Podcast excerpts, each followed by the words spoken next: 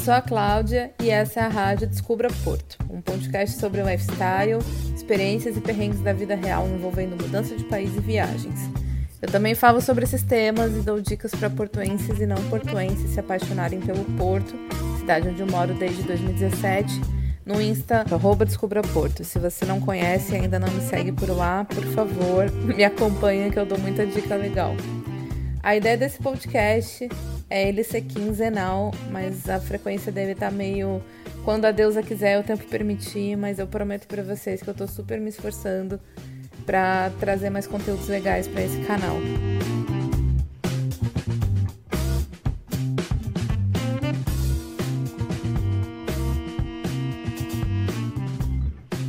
Eu quero cada vez mais usar esse espaço para aprofundar discussões que não cabem no Instagram ou em texto no blog. E hoje a gente vai falar de um tema muito sério e necessário, principalmente pensando que a gente acabou de sair de uma quarentena. Hoje, eu e a Ana, da plataforma Geni, a gente vai dar um panorama sobre violência doméstica aqui em Portugal, antes, durante e depois desse cenário que a gente está vivendo agora nessa nova realidade. E eu estou super feliz que a Ana aceitou meu convite, porque ela, junto com a Carol, faz um trabalho incrível na plataforma Geni. Se vocês ainda não conhecem, recomendo fortemente que sigam a plataforma Geni. Oi, Ana, tudo bom? Olá, tudo bem? Eu queria já começar agradecendo pelo convite. É um prazer estar aqui com vocês e poder falar um pouquinho desse tema que é tão importante para todas nós, né? E para todos nós, porque é um problema que envolve todo mundo, é um problema social. E eu também admiro muito o trabalho do Descubra Porto. E eu acho que vai ser uma conversa bem bacana. Mais uma vez, muito obrigada pelo convite. Oxe, eu, eu que estou emocionada de ter vocês aqui. Sério, eu estou muito feliz. E eu ainda espero que seja primeiro de muitos, de verdade. Pode me convidar que eu venho sempre. Ai, adorei. É, Ana, me conta um pouquinho antes de qualquer coisa o que é o trabalho que vocês fazem na plataforma Geni, que eu falei que é lindo e necessário, mas conta um pouquinho para as pessoas saberem o que vocês fazem. A plataforma Geni, ela é um coletivo de mulheres, né, que foi criado aqui em Portugal, mas nós todas somos brasileiras e ele é um coletivo que promove a igualdade de gênero, a justiça social e trabalha com essa pauta muito forte da imigração, do estereótipo da mulher brasileira aqui em Portugal e numa perspectiva de luta pela igualdade de oportunidades no contexto migratório. É, nós temos alguns trabalhos, entre eles um grupo de inglês para mulheres imigrantes, que ele tem o objetivo não só de ensinar uma segunda língua, mas também trabalhar o empoderamento, o feminismo, o conhecimento. São aulas temáticas que nós fazemos em parceria com a Casa do Brasil de Lisboa. Nós temos também um grupo de conversa, uma roda de conversa com o objetivo de discorrer temas tanto da academia quanto da sociedade de uma forma geral, problemas, né? Entre eles a violência doméstica, que é um tema que nós vamos falar hoje, mas esse projeto se chama Femigeni. Então, nós debatemos, trazemos sempre convidadas que são especialistas ou ativistas em várias áreas para poder falar sobre mulheres, sobre migração, sobre feminismo, várias pautas. E também temos um projeto que se chama Women Talks, que é um projeto para discutir a masculinidade. Sendo a masculinidade essa hegemônica, né, essa que foi construída ao longo desse processo histórico e hoje em dia é uma masculinidade que precisa ser repensada. Nós temos um projeto com os meninos do Men Talks para poder hum, discutir a masculinidade numa perspectiva de homens, numa perspectiva de mulheres, já que é um problema que afeta todos nós. Fora isso, é o nosso trabalho nas redes sociais, nas redes sociais de ativismo, né, de informação, de chamar a atenção das pessoas para os problemas que acontecem. E, e, resumindo, a plataforma é isso. É, é, nossa, resumindo, a plataforma é isso. A plataforma é muita coisa já. É, é um trabalho incrível. E eu recomendo que você, imigrante que está aqui, siga. Se você não é imigrante, também siga, porque vale a pena a gente entender a sociedade como um todo. Hoje Portugal tem uma grande comunidade de imigrantes e eu acho que é válido, é uma discussão válida para todo mundo. Exatamente. Chamei a Ana também, porque a Ana ela é formada em ciências sociais e eu acredito que ela vai ter um olhar muito legal para a gente entender um pouco com mais profundidade do tema, entender um pouco de, de raízes, de questões que que levaram a sociedade a ter esse olhar hoje. E, Ana, se você quiser contar um pouquinho do teu currículo aqui também. Pronto, como você falou, eu sou formada em Ciências Sociais pela Universidade Federal de Viçosa, sou mestre em Ciência Política e Relações Internacionais pela Universidade Nova de Lisboa, aqui em Portugal, e meu doutoramento, que ainda está em curso, é também em ciência política e especialização em políticas públicas. É, eu trabalho agora enquanto investigadora no Instituto Português de Relações Internacionais. E basicamente a minha área de atuação é mesmo em políticas públicas. É, trabalho mais especificamente com a parte de avaliar a implementação das políticas públicas e muito mais especificamente ainda políticas públicas de imigração, também de igualdade de gênero. E resumindo também é, é bem isso o, o que eu posso falar para vocês. E tudo que eu falar aqui parte um pouco desse lugar, né, da minha experiência, tanto trabalhando com mulheres quanto também estudando um pouco mulheres.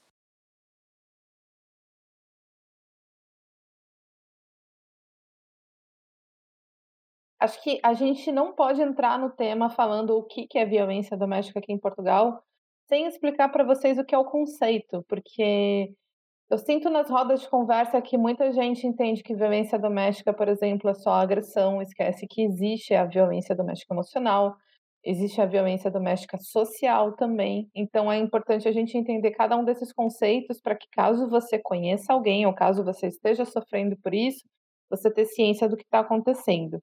Ana, um, sobre os tipos de violência, sobre o que é violência doméstica, o que, que você acha interessante a gente dividir com a audiência? Eu acho que aqui o importante de começar a falar é que a violência doméstica ela é um tipo de violência contra a mulher. É um tipo de violência de gênero, ou seja, aquele tipo de violência que a mulher sofre pelo fato de ser mulher. É, quando a gente chega no fato da violência, a gente tem que fazer uma discussão toda para trás, que é a discussão da igualdade de gênero, né? Que a nossa sociedade ela foi construída é, a partir do homem, né? Numa estrutura patriarcal, patriarcal onde o homem ele era aquela pessoa responsável por cuidar da família, por ser o por cuidar da família no sentido financeiro, né, por ser o provedor, por ser o chefe da casa, por ser aquele que é o tutelador da mulher, aquele responsável pela mulher, e a nossa sociedade foi pautada nesse pilar. Isso que vai me pensar que a nossa sociedade é pautada nesse pilar e lembrar também que a discussão de feminismo é muito recente. Por exemplo, aqui em Portugal, as mulheres começaram a votar nos anos 70, se eu não estou enganada? Sim, sim, a discussão de direito das mulheres, de fato, no tempo histórico, assim, é muito recente, porque antes não se considerava a mulher como sujeito, né, portadora de direitos. Mas quando a gente fala de igualdade de gênero, aí para poder chegar na violência, por que, que é importante a gente falar que a nossa sociedade é construída a partir do homem, a partir dessa cultura patriarcal?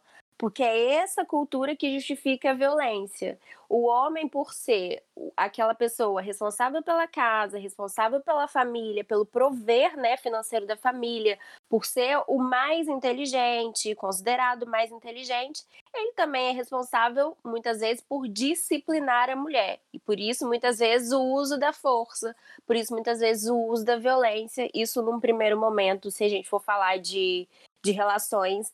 É, conjugais ou relações ali no âmbito da família. E depois a violência ela foi se perpetuando como uma forma de poder como uma forma de opressão, né? É uma forma de coagir a mulher a fazer algo que ela não quer fazer, ou é uma forma de pressionar a mulher a ser de, de alguma forma, e chegamos até a violência doméstica, que é aquela que acontece dentro do espaço doméstico como você bem falou no início, a violência doméstica, ela não é só a violência física, né? É, na verdade, quando a gente chega na violência física, muito provavelmente essa mulher já passou por outros tipos de violência. E que tipos são esses? A violência emocional, que é, é, é chantagem, é você de fato começar a, a, trazer elementos onde a mulher ela começa a se questionar da sua sanidade mental, por exemplo, fazer ela sentir, me ela sentir medo, se sentir inútil, ou então até mesmo fazer ela, ela criar cenários.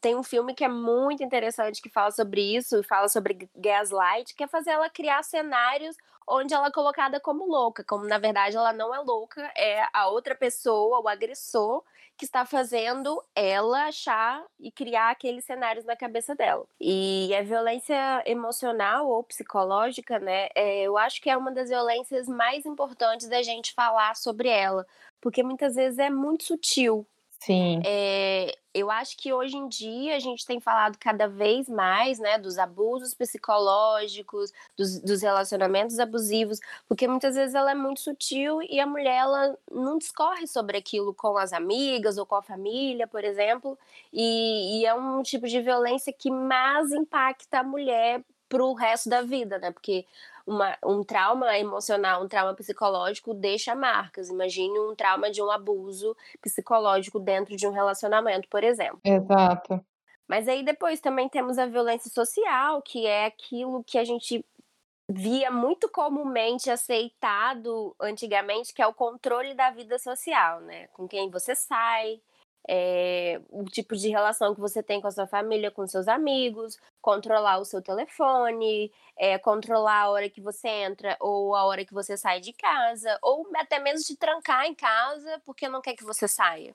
Esse é um tipo de violência que tem o objetivo de controlar a sua vida social e ir te limitando cada vez mais daquele convívio que muitas vezes é sua válvula de escape e é o seu relacionamento que você tem além pra, da, do seu relacionamento conjugal, o relacionamento de namoro, né? Isso também é uma forma de excluir a mulher de outras oportunidades, de outras experiências, de outras vivências na vida social dela.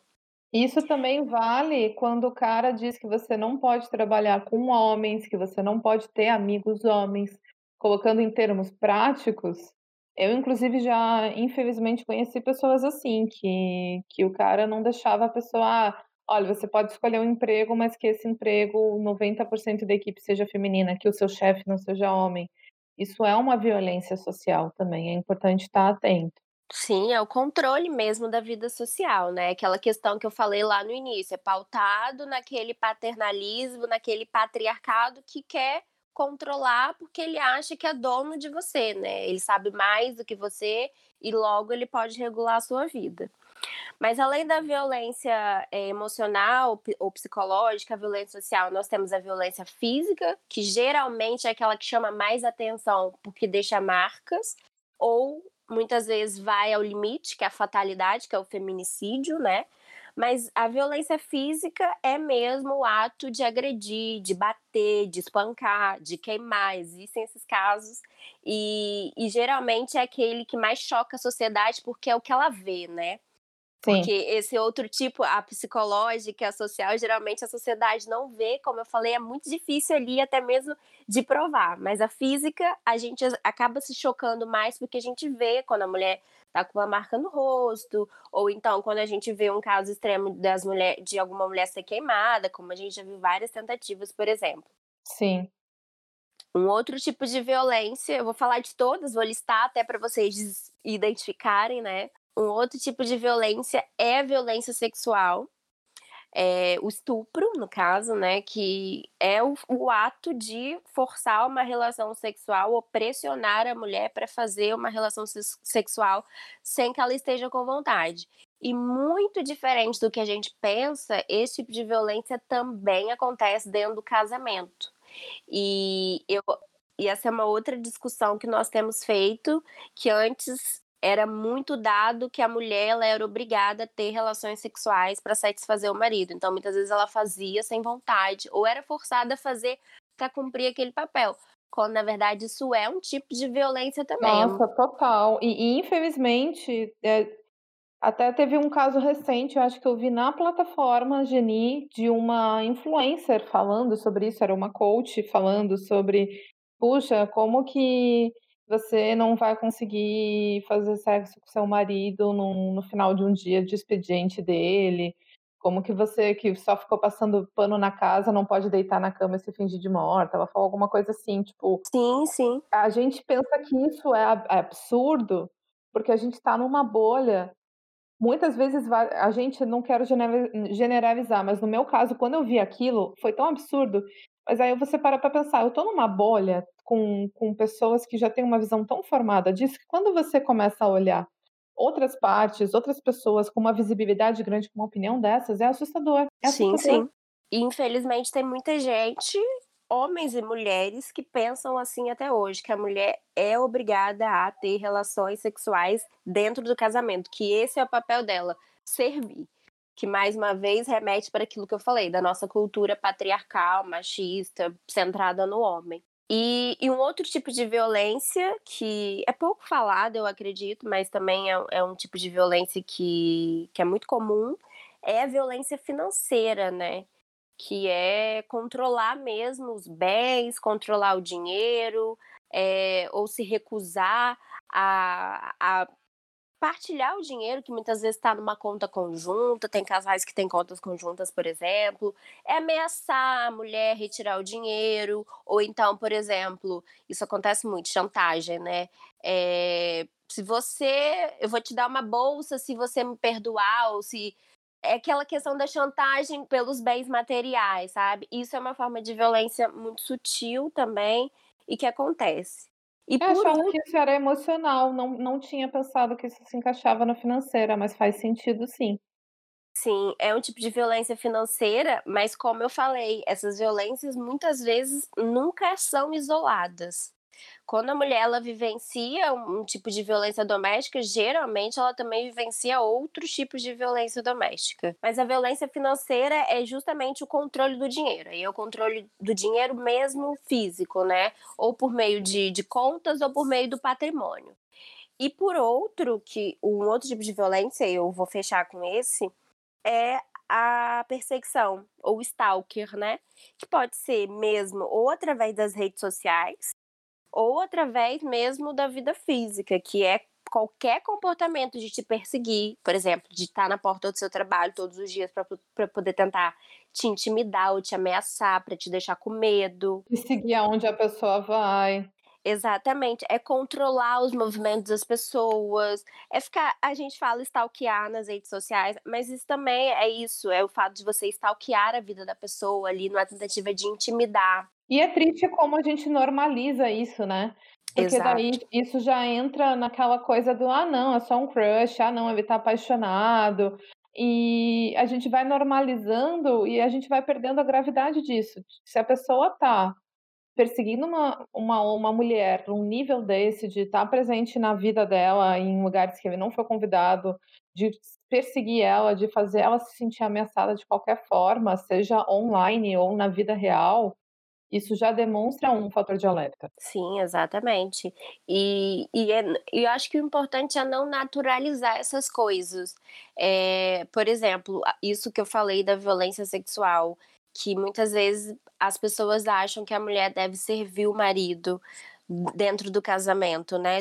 Servir sexualmente. Isso é muito naturalizado na nossa sociedade. Até pouquíssimas gerações é, era normal a gente pensar que somos obrigadas a servir o, o, o, homem, né? Ou o pai, ou o filho, pelo fato de sermos mulheres. Isso chega no limite, por exemplo, do relacionamento, onde a mulher ela se vê obrigada a fazer sexo sem vontade, porque ela tem que cumprir um papel de servir o homem, né? Eu tô falando de um limite extremo, mas isso acontece em outros casos também, né? De, de se privar da sua vontade, de se realizar, de se autorrealizar, para poder servir o homem. Por exemplo, muitas vezes a mulher ela tem vontade de, de se qualificar, de estudar, mas ela se priva disso para poder comprar um imóvel em conjunto com o marido, muitas vezes. Um marido abusador, que muitas vezes depois é, vai usar aquele patrimônio que eles adquiriram para exercer um outro tipo de violência, que é o controle financeiro, por exemplo. Então, aqui, só para ilustrar como umas coisas estão bem relacionadas, assim, esse tipo de violência geralmente estão relacionados. Ou um, um tipo de violência que eu acho que foi muito comum na época dos nossos pais também, de não deixar a mulher se qualificar para ela virar dona de casa, para transformar ela em mulher do lar. Isso eu vejo isso dentro do meu círculo, assim, é muito normal de mulheres que largaram uma, um sonho, uma carreira, tiveram filho e ah, e ela teve filho e teve que parar de trabalhar, né? Não, não devia ser conversado assim dessa forma, a não ser que fosse o desejo dela. E daí tá tudo bem também, se for uma escolha consciente da mulher, tudo bem. Mas se é algo forçado pelo homem, realmente. É Sim, é e tem e tem muita gente que acha que a mulher, de fato, não pode estudar, ela tem que viver para a vida doméstica. E eu acho que foi ano passado, eu penso que foi ano passado, que o Edir Macedo falou, por exemplo, que a mulher não deveria estudar. Que mulher ir para a universidade, para a faculdade, era até um atentado contra Deus. Ele falou uma coisa absurda no vídeo, logo houveram reações, houve reações, desculpa, é, sobre isso, que a mulher devia estar tá em casa para poder servir o homem e ter filho. Basicamente foi isso que ele falou. Tem muita gente que acha, inclusive, que o papel da mulher é nesse lugar na sociedade ainda hoje. Sim. O, o que acaba justificando os números muito altos de violência doméstica, como a gente disse desde o começo. Exatamente. É, de forma geral, assim, a violência contra a mulher ela é transversal a todos os países. É, é, é de fato um problema social, né? Todas as sociedades que foram construídas com base no patriarcado vivem a desigualdade de gênero, vivem a violência de gênero, vivem a violência doméstica.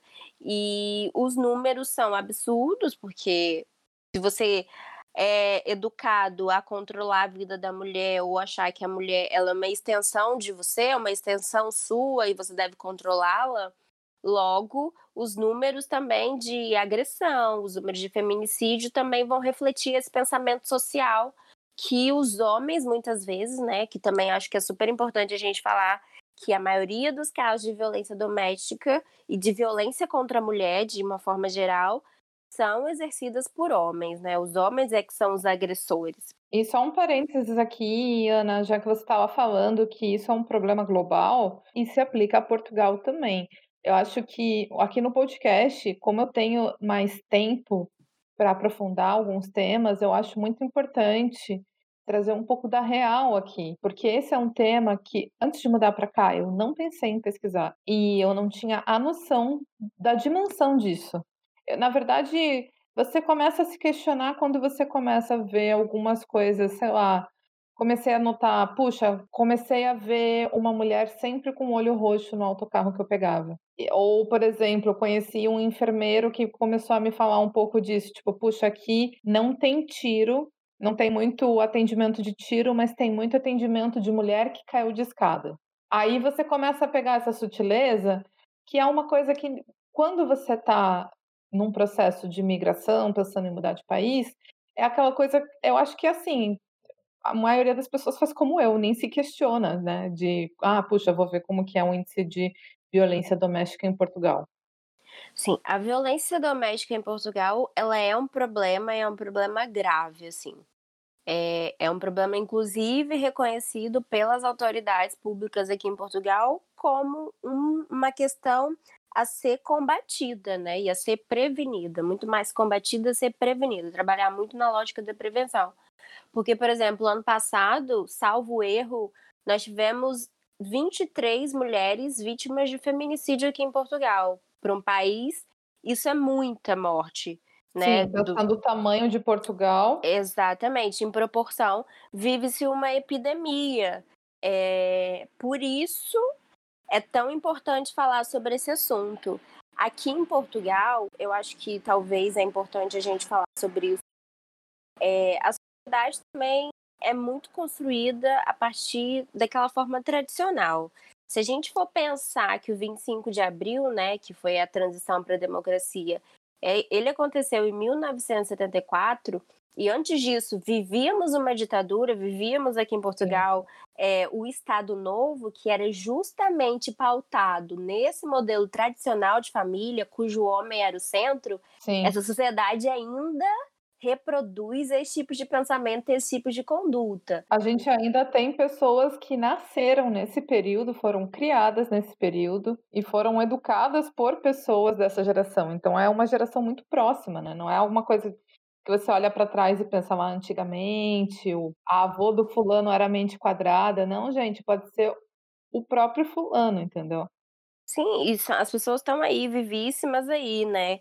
E, e se pensar que isso tudo também são fatores que influenciam os casos de violência doméstica, porque é isso, né? Como eu voltando sempre para o que eu falei no início, se pensa ainda que a mulher ela deve ser controlada, que ela deve ser punida se ela tem alguma atitude considerada desviante, por exemplo. Logo, se ela tem uma, uma, uma atitude que eu, homem, considero desviante, por que não eu vou bater nela, sabe? Então eu bato, eu espanco, eu impeço de sair. E isso acontece muito aqui hoje. E a violência doméstica aqui em Portugal, ela é um tema muito na pauta. Se a gente for pensar, tem várias associações é, de apoio à vítima, várias associações que trabalham na prevenção. Nós temos a Comissão para a Igualdade e Cidadania, que trabalha violência de gênero, violência doméstica, e de fato é um problema muito sério a ser tratado aqui em Portugal. Sim, eu até estava pesquisando algumas coisas antes da gente conversar e, enfim, refletindo sobre a nossa pauta. E eu estava lembrando que eu notei no ano passado e no ano retrasado um aumento da publicidade de prevenção de violência doméstica, principalmente no inverno. É, vi vários outdoors com telefone, campanhas e tal, para falar um pouco disso, de de como que é importante a gente ter consciência da questão. Então, é uma pauta realmente importante. O governo está investindo nisso. Sim, sim. E é, eu acho que aqui também volta muito para a questão de denunciar, né? Porque muitas vezes, pela nossa sociedade, pela sociedade portuguesa ter sido construída dessa forma, tem muitas pessoas que normalizam isso, naturalizam. Voltando também para o que eu tinha falado, acham normal a mulher apanhar, acham normal o controle da roupa, controle de quem sai, e, e, acham normal esse tipo de atitude ainda hoje na sociedade. Então, por isso que é tão importante incentivar a denúncia. E falando um pouco de violência doméstica aqui em Portugal, em relação ao Brasil, se você tiver esse número, se você tiver essa informação, tá? A gente tem uma noção de, de, proporção, por exemplo, a proporção aqui em Portugal é tão grande quanto o Brasil ou não, porque eu sinto que a discussão no Brasil está um pouco mais evoluída. A gente tem a Lei Marinha da Penha, claro, super recente, mas já é algo que, que dá um, um respaldo legal para essas mulheres, coloca essa discussão mais em pauta. Você tem uma, uma comparação para trazer para gente? Então, essa questão aqui em Portugal, é, é, de fato muito recente, assim, a discussão e também a criação de aparatos, tanto jurídicos como de estrutura, para poder apoiar as mulheres. Em Portugal, nós não temos uma lei Maria da Penha como no Brasil. Por outro lado, também o Brasil foi condenado na corte é, americana, né, a corte americana, internacional, para poder julgar o caso da Maria da Penha. Então, o Brasil também não fez essa lei por livre e espontânea vontade. Ele fez porque foi obrigado. Nós estamos avançados nesse sentido legal, né, de ter uma lei assim que é de fato boa e existe uma estrutura. O funcionamento dessa estrutura é outra questão, mas de fato existe, existem leis, existe uma estrutura. Aqui em Portugal, por exemplo, essa rede que nós temos no Brasil não temos. Não temos, por exemplo, delegacia da mulher. Uhum. É, muitas vezes o Estado delega para as associações o trabalho. Por exemplo, nós temos a PAV, que é a Associação Portuguesa de Apoio à Vítima, que tem casas-abrigos. Nós temos a UMAR, que é a União de Mulheres Alternativa e Resposta, que também tem casas-abrigos e apoia, suporta o Estado nesse sentido da denúncia, de poder combater a violência. Mas é, os números de Portugal são altíssimos. Eu não sei falar desse ano, até porque nós não temos dados ainda, né, para esse ano.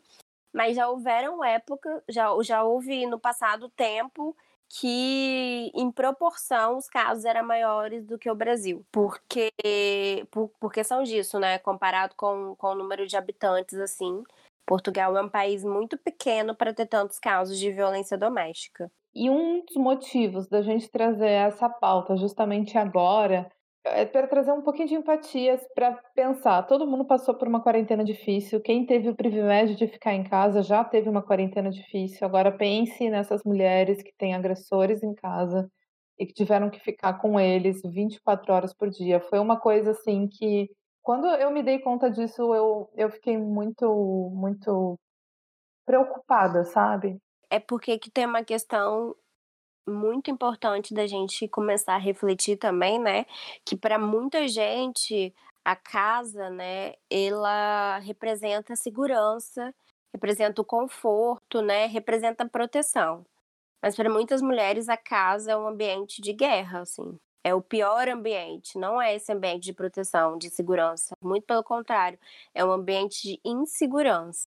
Isso ficou claro durante a Covid-19, onde as pessoas aqui em Portugal tiveram que ficar em casa, né? É, cumpriram o isolamento e foi verificado que os casos de violência aumentou. É, em abril, por exemplo, a Organização Mundial de Saúde ela estimou que durante a pandemia, os casos de violência doméstica aumentaram em 60% nos países da União Europeia. Isso é Ai, é muito grande. É muito grande mesmo. É mais da metade. E, e se a gente for pensar que Portugal já vivia um problema de violência doméstica. Estrutural, né? Já estava ali enraizado aqui no país. Agora, então, com a pandemia, esses casos aumentaram e ficaram ainda mais difíceis, porque as mulheres não podiam sair de casa, elas é, não, às vezes se sentiam seguras para denunciar, porque como você liga, você está sofrendo violência, às vezes as mulheres, por exemplo, iam trabalhar, apanharam em casa, durante o trabalho no trabalho conseguia contar para alguém e conseguiam pedir ajuda, chamar a polícia. E, e dentro de casa, como você faz isso? Então, isso foi muito problemático, mas eu acho que o governo ele respondeu bem isso, né? Criou com, junto com as operadoras de telemóvel, de telefone, é, formas de você denunciar por texto, é, mensagem de texto, né? É, também fez campanhas para os vizinhos ficarem atentos, se ouvirem coisas estranhas, oferecerem ajuda, ligarem para a polícia. Houve aqui também o governo se, preocupar, se preocupou com isso, né? Ele pensou como é, fazer as mulheres denunciar ou terem a possibilidade de denunciar estando em casa junto com o agressor, sem poder ligar e falar por voz, por exemplo, para ele não ter que ouvir aquilo que ela estava falando. Mas os números eles são altíssimos e falando aqui que a violência é um fenômeno global, os números aumentaram não só em Portugal, aumentaram no Brasil também, aumentaram na China, aumentaram na Itália, todos os países que vivenciaram a Covid-19 e passaram por esse momento de confinamento tiveram o um aumento da violência doméstica. E, e é triste ver que esse é um tema, como você disse, que afeta vários países. A gente passou por uma quarentena que foi muito intensa e esse foi um tema que ficou muito em segundo plano foi. É claro, né? Eu sei que a gente está vivendo uma pandemia, eu sei que está todo mundo correndo atrás da cura de um vírus misterioso, mas essa também é uma pauta tão grande quanto, é uma pauta tão importante e necessária quanto, porque o feminicídio tira vidas, sonhos de muitas, muitas, muitas mulheres pelo mundo. Sim, é, Bom, isso aqui já é uma, uma questão muito pessoal e de, de trabalho também. Eu acho que, independente do momento, independendo do tipo de política, independendo do tipo de medida, todas têm que ter um recorte de gênero. Porque nós vivemos uma sociedade marcada pela desigualdade de gênero. Então, se você faz medidas para combater, por exemplo, o impacto da Covid na sociedade, você tem que fazer uma política que seja transversal porque senão a gente perpetua desigualdades. Se a gente for pensar, por exemplo, na violência doméstica, é, quem são essas mulheres que sofrem violência doméstica? Aonde elas estão? Qual é a classe social dessas mulheres? Qual é a cor, a etnia ou a raça?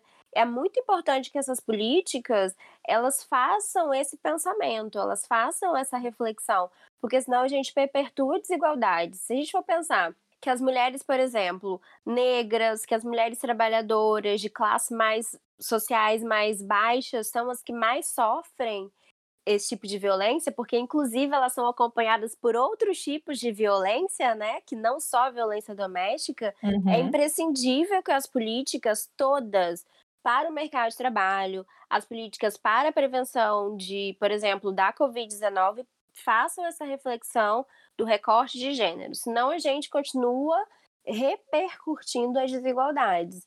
É, e isso é muito importante de ser falado, porque muitas vezes a gente tenta fazer uma política, como é que eu vou falar, geral, assim, né? Mas a gente tem que pensar que a nossa sociedade é desigual e uma das maiores desigualdades é a desigualdade de gênero, para não falar da desigualdade racial, né? Então, se a gente coloca todo mundo no mesmo pacote, a gente corre um risco muito grande de perpetuar desigualdades. Sim, com certeza, com certeza. Não, eu acho que para resumir assim é pensar que, por exemplo, no caso da violência doméstica, esse é um problema transversal que afeta todas as mulheres. Sim. Todas as mulheres elas sofrem algum tipo de violência ou já sofreram algum tipo de violência. É... Só que elas são afetadas de forma diferente. A violência, por exemplo, que uma mulher branca sofre, muitas vezes não é igual a uma violência que a mulher negra sofre. Se a gente pensar que a nossa sociedade está dividida racialmente e através de classes sociais também, né? Uhum. Por que, que eu uhum. digo, vou para ilustrar, eu vou trazer exemplos.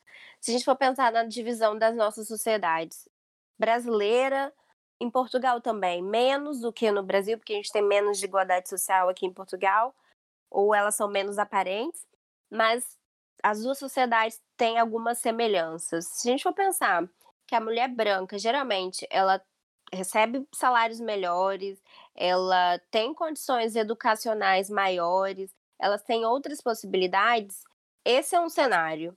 Se ela sofre violência doméstica, ela está sofrendo um tipo de violência, mas ela está amparada num cenário que é diferente da mulher negra, que geralmente está na periferia, geralmente recebe menos e geralmente é até desacreditada da sua palavra quando vai denunciar o tipo de violência que ela sofreu. Então, ambas sofrem violência, mas são afetadas de formas diferentes pelas condições que elas se encontram na sociedade, né? E são desacreditadas pela polícia, isso que é a parte mais triste de tudo. Exatamente, muitas vezes são desacreditadas pela polícia, a, a polícia não leva a sério, ou então se for pensar que uma mulher negra, muitas vezes, quando ela vai denunciar, ela já tá sofrendo ali uma violência, ela já tá sofrendo com aquele tipo de problema, e chega lá e ainda sofre racismo policial, entende? E, e aqui são várias outras problemáticas.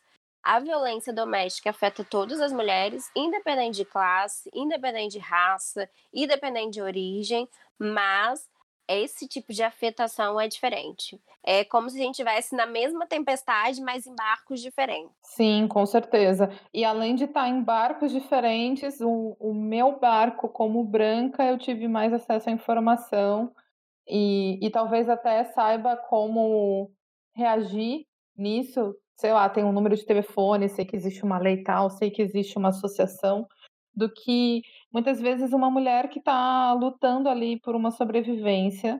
E me corrija se eu estiver falando besteira, tá, Ana? Não quero ser preconceituosa de qualquer forma, mas eu sei que, que a gente tem um acesso muito mais fácil à informação do que uma mulher trabalhadora que está na correria para manter a sua vida, para pagar a sua conta, para pagar a comida dos filhos, sabe? Sim, e às vezes possibilidade de sair dessa situação. E já existem estudos que comprovam isso, não estou falando aqui da minha cabeça, minha opinião pessoal. Mas o que, que acontece com as violências domésticas na classe média brasileira, por exemplo? Muitas vezes a mulher não denuncia por medo de perder o status social. Ao contrário da mulher negra, que muitas vezes não denuncia porque ela não tem outra opção. Ou ela aguenta e sobrevive aquilo, ou ela vai morar na rua, por exemplo. Entende? Enquanto uma tá... E ainda pode ficar sem um filho. Isso. Enquanto uma tá pensando, não vou denunciar para não perder o meu status, para para eu não sofrer mesmo a mudança ali naquele meu meio, naquela minha classe, outra tá pensando aqui, poxa, se eu denunciar, eu vou dormir na rua, vou perder o meu filho. É, é desigual, assim, a forma como elas são afetadas.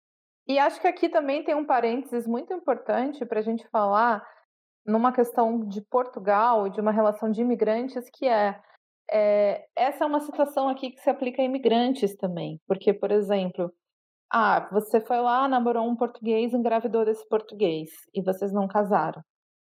E aí? A guarda do filho é de quem? E existem vários casos também sobre sobre a questão de guarda de criança nesses relacionamentos entre diferentes nacionalidades, né? E, e, isso é um tema muito delicado. O que, que acontece no cenário de imigração, onde a mulher, por exemplo, muitas vezes está em situação irregular, não tem documentos, e casa ou tem um relacionamento com um português, trazendo para o caso de Portugal. Acontece que muitas vezes eles têm desentendimento ou se separam e o homem ele usa do status dele como nacional, como portador de documentos e não autoriza a mãe viajar com aquela criança para voltar para o seu país, por exemplo. Ele utiliza isso como uma forma de punição mesmo. É, tem, tem inclusive uma página que chama Mães de Aia que fala sobre isso fala sobre esse tipo de violência, esse tipo também de, de injustiça que acontece com as mulheres. Porque se a mulher, por exemplo, viaja com a criança sem autorização do pai, ela pode sofrer aqui graves penalizações por ter. Exato, inclusive de, de sequestro por ter saído sem autorização do pai. Aqui é uma problemática muito grande, é, é uma questão muito grande que, que é super importante ser dita também. Porque geralmente na imigração, esse uso, né, da criança, que também é uma alienação parental, muitas vezes é feita alienação parental, mas esse uso, né, do fato de ter um filho com uma brasileira e o homem sendo português, a brasileira sem documentos e é, em situação irregular aqui em Portugal, se separam ou tem um desentendimento, ele usa o fato de ser nacional, de ter documentos, para poder impedir da, da mulher de voltar para o Brasil, por exemplo, ou até mesmo nem de voltar, de passear, porque não pode mesmo sair do país sem autorização.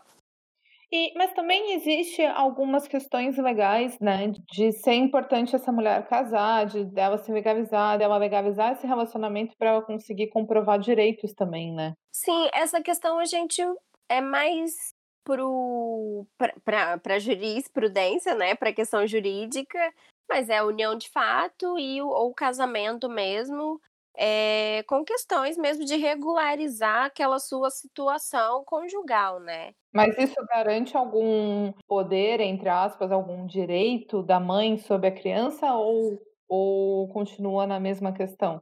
Não, continuamos na mesma questão. Sendo menor de idade, sempre precisa da autorização de um dos progenitores. Tanto, tanto o português para saída com a criança de Portugal, como da mãe brasileira para sair da criança de Portugal. Precisa da autorização dos progenitores, sendo menor de idade. Tem mais alguma coisa que você acha importante trazer, Ana?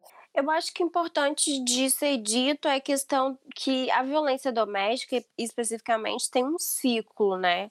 geralmente é, a mulher sofre a violência, que é mesmo a agressão, depois passa por um período de reconciliação, onde o cara fala: ah, eu vou mudar, ah, me perdoa, volta para mim, e a mulher volta. Eles vivenciam esse período que a gente chama de lua de mel por um tempo, depois volta aquele aumento da, da tensão, né? Não, não necessariamente com agressão física, mas as brigas aumentam, a chantagem aumenta, a proibição de sair com as amigas, por exemplo, aumenta e logo volta novamente para a violência física.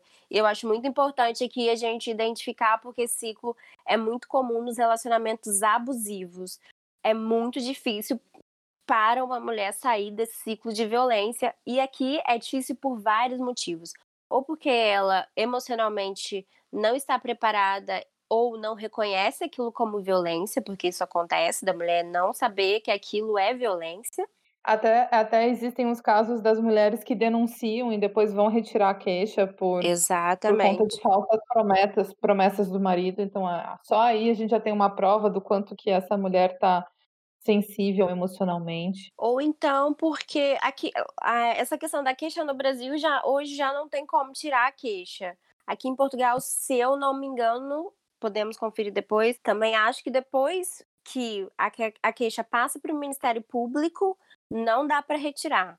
Mas enquanto tá na, na delegacia, eu acho que dá para tirar, não dá? Sim, sim, sim. Você pode ir lá cancelar o BO, por exemplo. Sim, sim. E muitas vezes também a, a polícia nem sabe, às vezes a polícia nem quer aceitar a denúncia. Há esse tipo de coisa também, a gente tem que considerar isso. Mas ou a mulher volta por isso, por o que eu falei, né, que ela não reconhece aquilo ou não está psicologicamente preparada para sair, não tem instrumento psicológico para sair, ou muitas vezes por por questões, por exemplo, de família. A mulher tem filho, não quer largar, não quer abrir mão da família, não quer abrir mão dos filhos, porque muitas vezes os filhos são utilizados como moeda de troca, ou então porque a mulher não tem condições financeiras, aquela é a única casa que ela mora, é tudo que ela tem, sabe? E muitas vezes é continua nesse ciclo de violência. Que o importante é que o não julgamento, se a mulher ela continua com aquele relacionamento. Se a mulher continua, o importante não é julgar, o, o, importante é estender a mão e se mostrar disponível para ajudar caso ela precise, sabe? Porque muitas vezes o nosso papel é muito de julgar. É, e, e várias vezes a gente se pega vendo esse tipo de frase. Ah, é porque ela quis, é porque ela não tem vergonha, voltou porque ela não tem vergonha na cara. Isso acontece muito.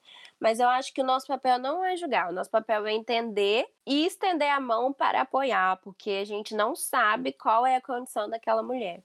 Sim, e, e isso é importante dizer também que muitas mulheres estão aqui em Portugal casadas com portugueses e a gente também não sabe o nível de independência financeira delas para elas conseguirem enfim, saírem e se libertarem desse relacionamento, eu até acho que não é só caso de mulheres que casam com portugueses, mas vou citar, citar meu próprio caso. Não se preocupem, o Danilo não é um agressor.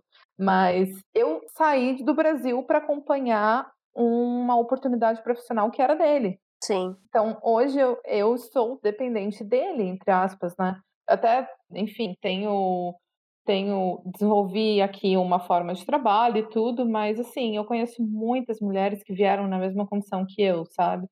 Que vieram acompanhar os maridos e tudo. Até estou acompanhando um caso de uma amiga que está tá se separando, que ela estava contando de outras amigas que se separam e a crise que rola nisso, né? Tipo, putz, estou me separando, abri mão de uma oportunidade profissional para acompanhar meu marido e aqui em Portugal o casamento não deu certo. Sim, isso é muito comum, assim, porque o processo migratório ele é um processo de mudança, né? E muitas vezes nesse processo há desentendimentos. E os casais se separam porque você tá num país diferente, uma cultura que parece que é igual, mas não é tão igual assim. É, entram ali outras variáveis e outras questões que acabam chegando no término do casamento ou do namoro é, e muitas vezes a mulher fica sozinha, né? Fica isolada e não tem a quem recorrer.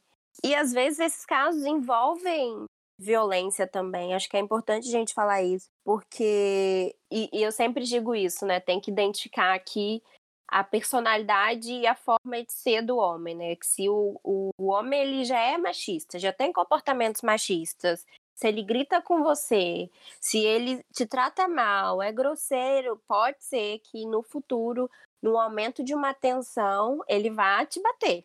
É muito importante encarar e analisar esse tipo de comportamento, porque pensar para já sair antes de chegar às vias de fato, sabe? E muitas vezes o cara já tendo esse comportamento machista, já tendo esse comportamento agressivo, pode ser que no aumento da tensão e na migração as tensões aumentam, principalmente nos primeiros meses, cheguem a uma violência. É muito importante trazer isso. É, dá ferramentas para a gente, como mulher, conseguir identificar e não ficar normalizando isso dentro do relacionamento, né? Puxa, essa é uma fase, puxa, ele está estressado. E a gente vai passando o pano ali, quando vê, a gente já está num caso mais extremo. E muitas vezes sem rede de apoio também, porque nesses primeiros meses, para quem que você vai recorrer se você está em num país totalmente diferente, se você não conhece ninguém, se a tua família ficou do outro lado do oceano?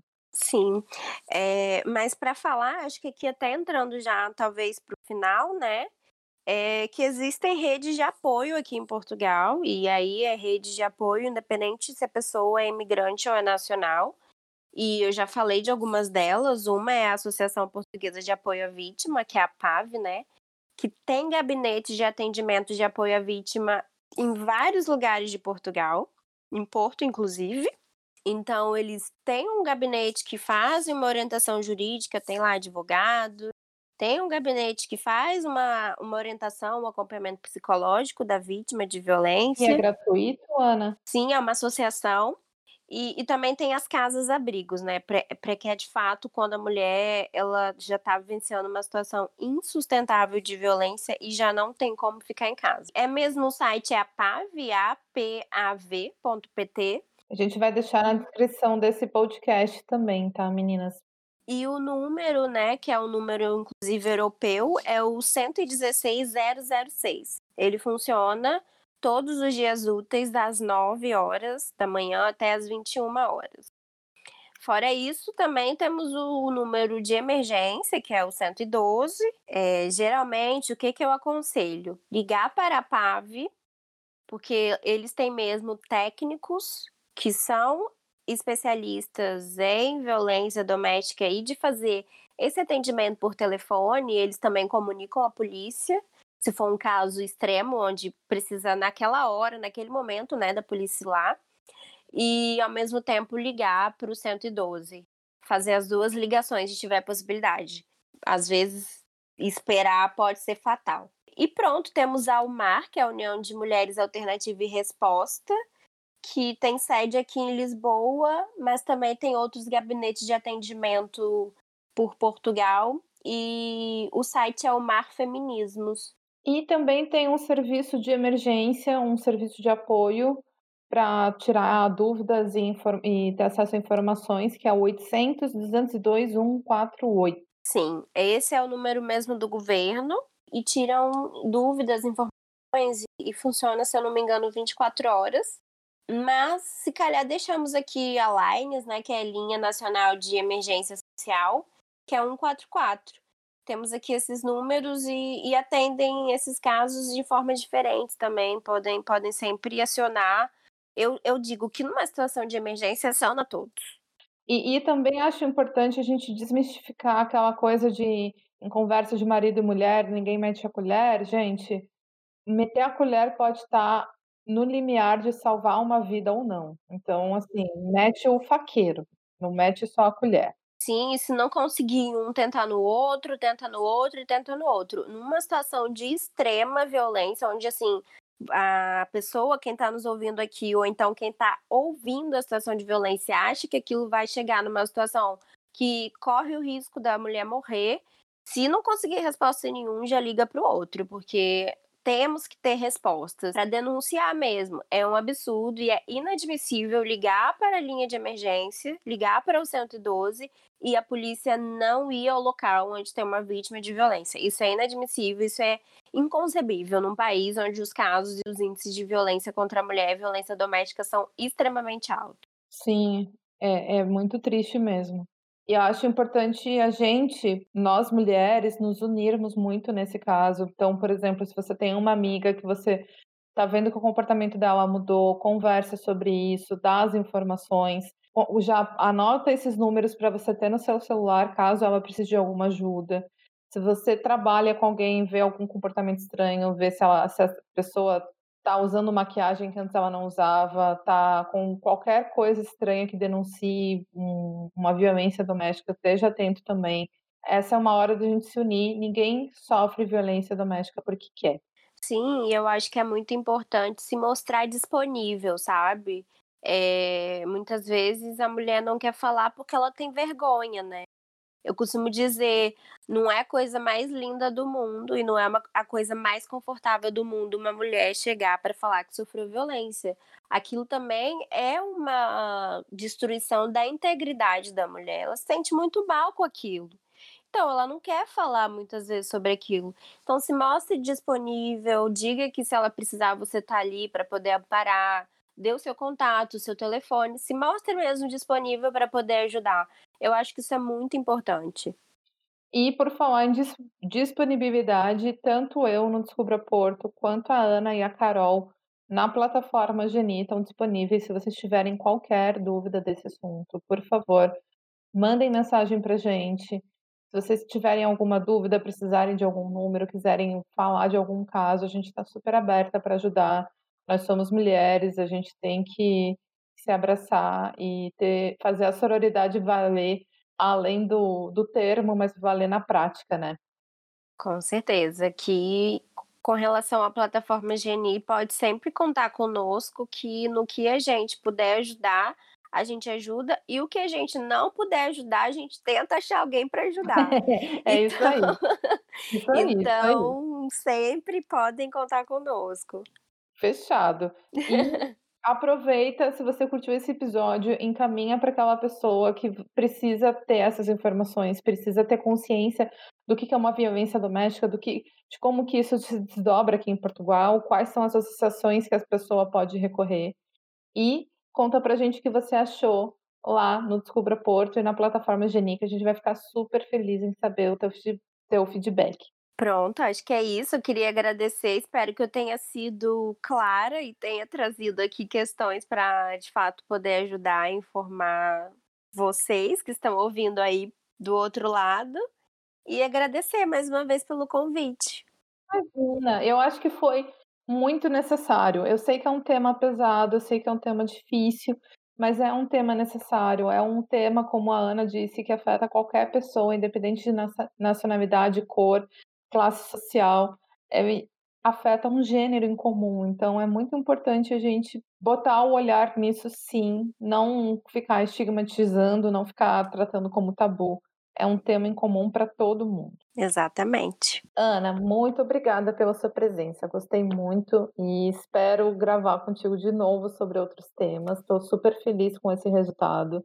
Sei que é um tema difícil, mas muito necessário. Então, obrigada mesmo. Obrigada a você, Clau. Beijinho. Boa noite. Um beijo. Não esqueçam de deixar o feedback pra gente. Contem o que achou. Beijinho. Tchau.